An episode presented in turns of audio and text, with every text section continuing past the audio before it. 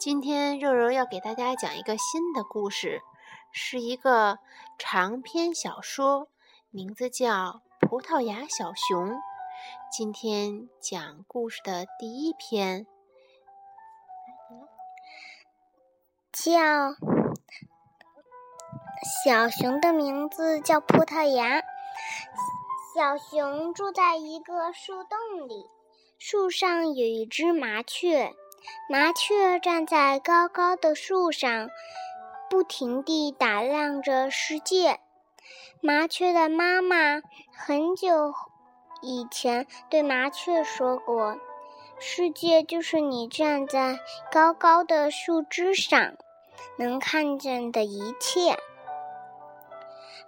麻雀很天真的问：“那么看不见的呢？”麻雀妈妈说：“那就是看不见的世界。世界是由看得见和看不见的一切组成的。”麻雀摇晃着小脑袋，“嗯，把这个问题先存起来。他可不想明白这些事。每个孩子的小脑瓜里都存满了不懂的问题。”第二天早上，小熊干的每天早晨，小熊干的第一件事是左手拿着牙刷，右手握成拳头，在树上敲几下，咚咚咚。小麻雀骄傲地仰起头。叽叽喳喳地开始朗读：“世界报道，世界报道，天空飘来五朵白云。”小熊用牙刷在左边刷五下，右边刷五下，中间又刷五下。听完了小麻雀的世界报道，继续睡觉。小熊睡得。小熊觉得睡觉是世界上最美好的事。咚咚咚，小熊再敲四下，麻雀就飞走了。小熊要睡觉，小熊睡觉的时候，麻雀才可以离开，才愿意离开。麻雀是小朋友小熊的第一个朋友。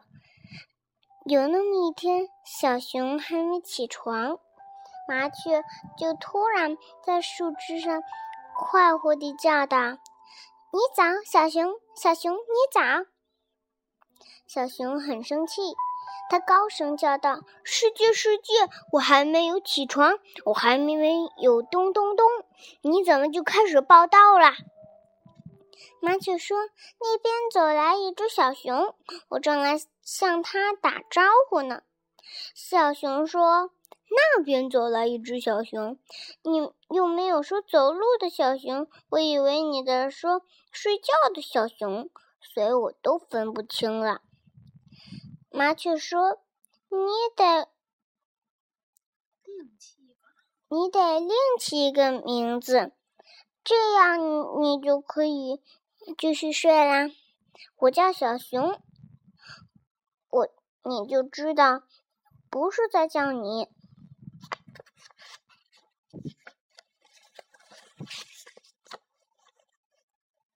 小熊说：“一点没错。”可是爱睡觉的小熊还是没有时间想名字的。再说，小脑袋聪明，大脑袋迷糊。你帮我想想吧，小熊想，小熊想睡觉，就在树上敲了四下，咚咚咚咚。麻雀高兴地说：“世界报道，世界报道，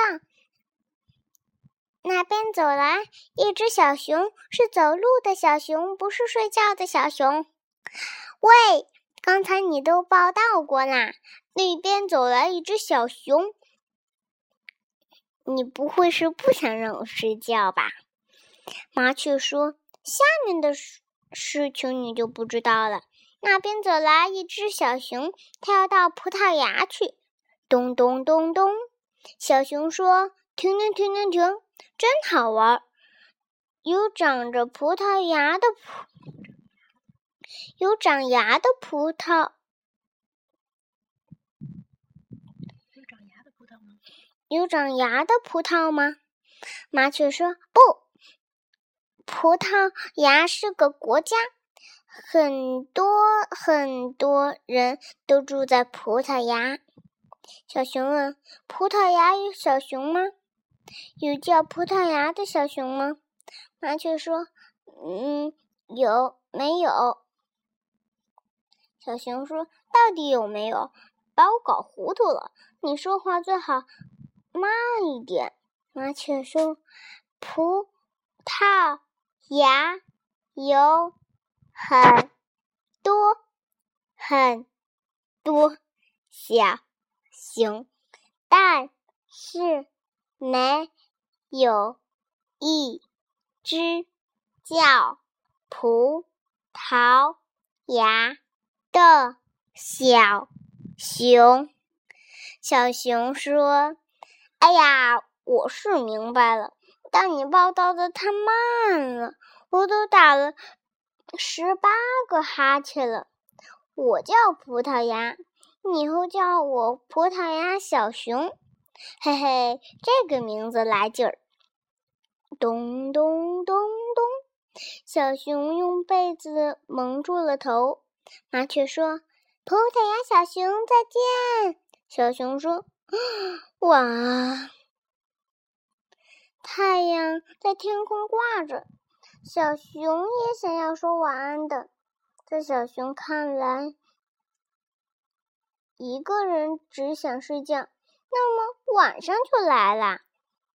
眼睛一闭呀，眼睛一闭，太阳呀，白云啊，一切通通不见了。